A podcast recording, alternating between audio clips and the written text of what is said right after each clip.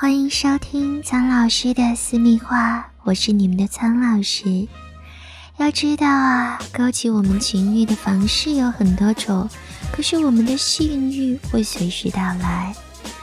当你和你的爱人进行烛光晚餐的时候，温柔的灯光、美味的食物，还有一点点的红酒，相信这是最能提升性欲的场景了。那么，为什么要浪费这些时间呢？不如在餐桌旁大战一场吧。今天啊，就让苍老师来为你们说一说餐桌上的激情大戏。在餐桌上也可以调情啊，你们可以边吃边聊一聊能让自己放松开心的事情，当然也可以说一些暧昧的话语。而这一点呢，其实就相当于你们平常在床上的前戏过程。那么，作为男人来说，可以把女人放在桌子上，帮助女人进行自慰。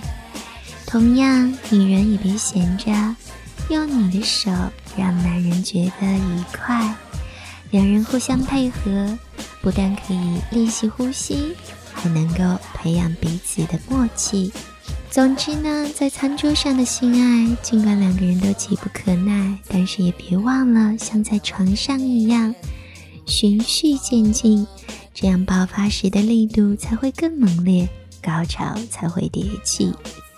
餐桌上有很多食物，所以你们最开始调情的方式也可以更新颖、更有趣，比如把食物涂在对方的身上，然后一点一点的舔掉。想想这个画面就觉得足够色情，让人热血沸腾。而在爱爱的过程当中，别忘了深呼吸，就像是长跑一样。这个小动作呢，有助于你的高潮更为强烈。做爱是一场剧烈的运动，在这个过程中，我们的呼吸会变得格外的紊乱，又因为担心自己表现不好，有些慌乱。再加上餐桌旁，毕竟也是每天都会有的，还有一个适应的过程，所以呢，呼吸在这里就越发的重要。不调整好的话，会影响高潮的来临。继续下去，你们两个人之中有一个人快到高潮的时候，可以先暂停性爱的动作，彼此交换姿势，或者花几分钟拥吻。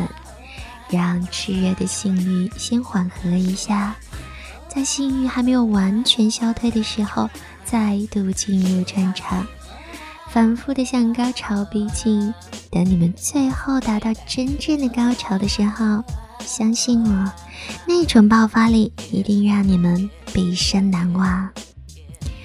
不过，苍老师还是要提醒各位一点，毕竟在餐桌旁还是有很多的局限性。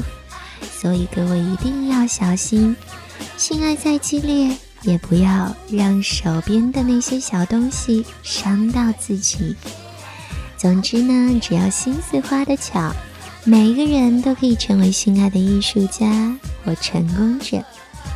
除了餐桌之外，你们还可以巧妙地运用家里面各种各样的家具，比如说衣橱，比如说沙发。